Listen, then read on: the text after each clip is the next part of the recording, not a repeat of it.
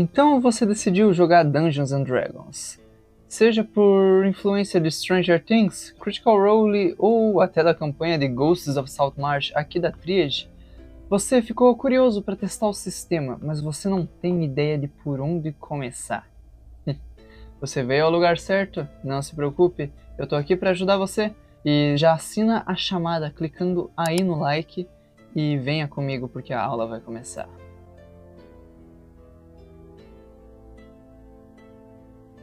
Olá RPGista, Geek Nerd! Hoje nós vamos começar a nossa jornada nesse novo quadro aqui do canal, onde iremos dissecar parte por parte do livro do jogador, esse que é o guia supremo para se jogar Dungeons and Dragons. Se você não tem interesse em jogar Dungeons and Dragons, continua no vídeo mesmo assim, porque esse vídeo também vai ser muito útil para quem está começando no mundo do RPG em geral. Primeiro, nós iniciamos com os conceitos principais: mestre e jogador. Eles são dois jogadores. Sim, o mestre também é um jogador, mas ele tem tarefas diferentes dos outros. O mestre ele serve como um árbitro. Ele irá narrar, descrever e criar as aventuras que serão vividas pelos outros jogadores. E ele entra na classificação de jogador também, porque ele também precisa se divertir, assim como todos os outros jogadores da mesa. Então fica como função para os outros jogadores explorar, se aventurar e interagir com tudo que o mestre está colocando no meio do jogo, para que assim todos possam aproveitar uma boa sessão de RPG. Em RPGs usamos dados para simular a aleatoriedade da vida real. Existem diversos tipos de dados de RPG, mas em Dungeons and Dragons o principal é o D20.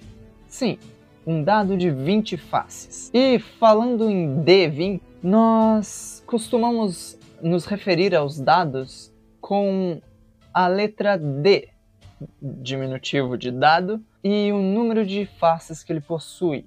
Ou seja, se eu disser D20, isso quer dizer que eu estou me referindo a um dado de 20 lados. Se eu disser D6, é porque estou me referindo a um dado de 6 lados, e assim por diante. Nós podemos também adicionar um número antes desse D, para simbolizar o número de dados que serão jogados. Então, se eu falar 3 de 6, isso indica que eu vou ter que jogar 3 dados de 6 lados. E espero que isso tenha ficado bem claro, pois essa notação é usada em todos os RPGs que você vê por aí.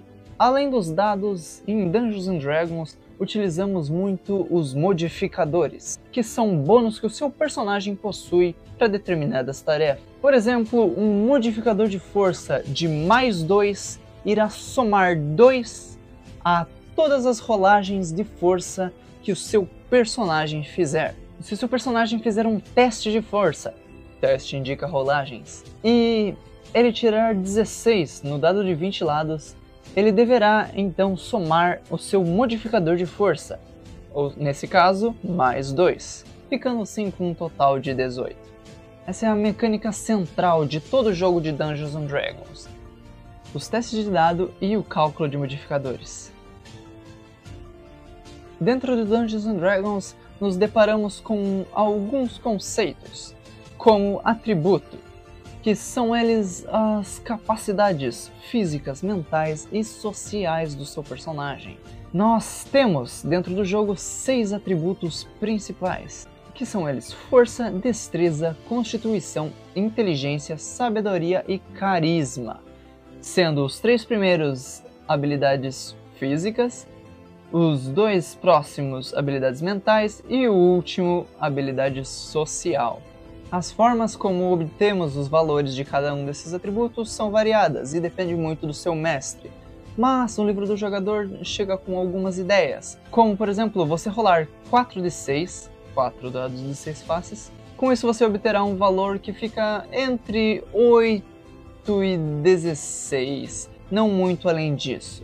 Ou você também pode começar com valores fixos, como 15, 14, 13, 12, 10 e 8. Esses valores podem ser distribuídos ao seu gosto para o seu personagem.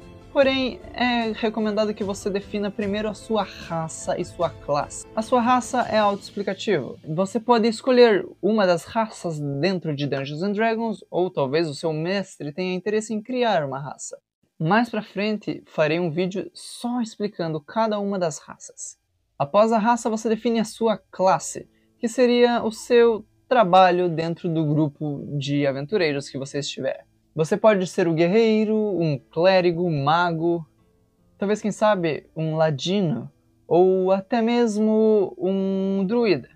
Mas a sua raça e sua classe definirão bônus específicos que serão adicionados posteriormente aos seus atributos, como por exemplo o humano, que quando escolhido ganha um bônus de mais um em todos os atributos principais.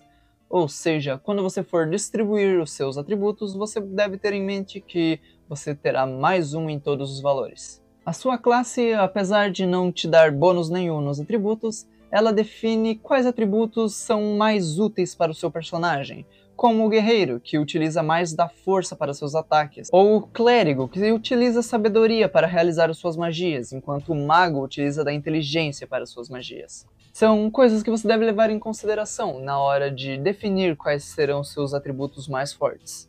Bom, e digamos que eu tenho os valores 13, 12, 15, 10, 8 e 7. Como eu faço para saber qual é o meu modificador? Bem, em Dungeons Dragons nós temos uma tabelinha que define muito bem quais valores obtém quais modificadores. E é essa tabelinha bem aqui. Após definida a sua classe, raça e os seus atributos, você ganha acesso às suas perícias, que são nada mais nada menos do que habilidades que o seu personagem treinou ao longo de sua vida. As suas perícias, elas são influenciadas pelo seu antecedente, que nada mais é do que a vida que o seu personagem levava antes de se tornar um aventureiro.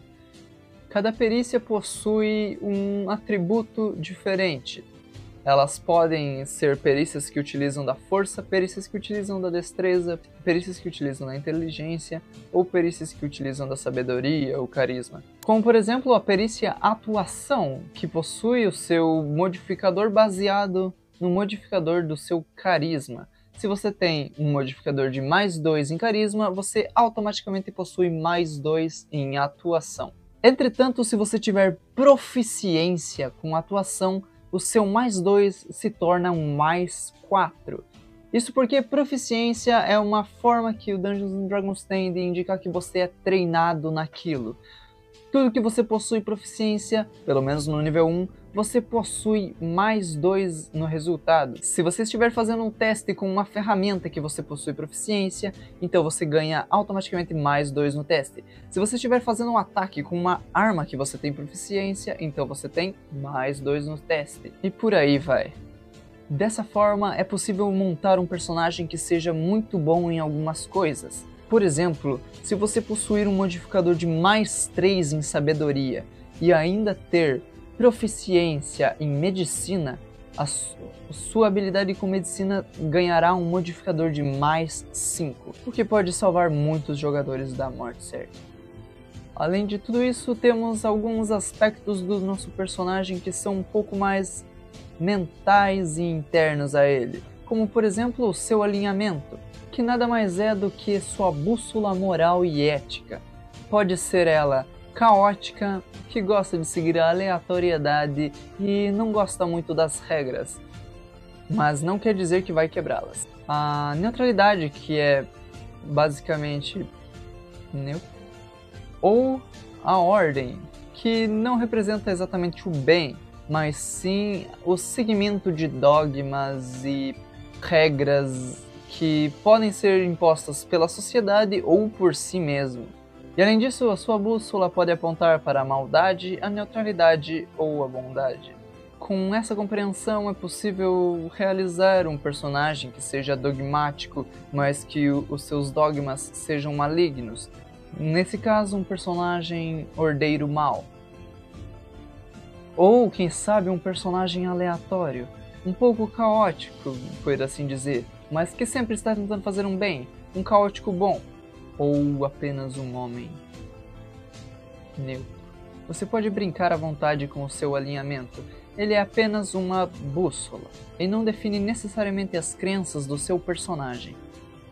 Além disso, é possível definir traços de personalidade, ideais, vínculos e também fraquezas do seu personagem, para enriquecer na hora de fazer aquele roleplay. E falando em roleplay, é importante destacar que o Dungeons and Dragons é um jogo de interpretação de papéis. Você estará vivendo a vida do seu personagem e tudo que você fizer é o que o seu personagem fará. Não existe jeito errado de interpretar o seu personagem porque o personagem é seu. Isso é bastante bom de se levar em consideração na hora de interpretar um personagem, caso você seja tímido. Você nunca vai interpretar o seu personagem errado, porque ele é seu afinal.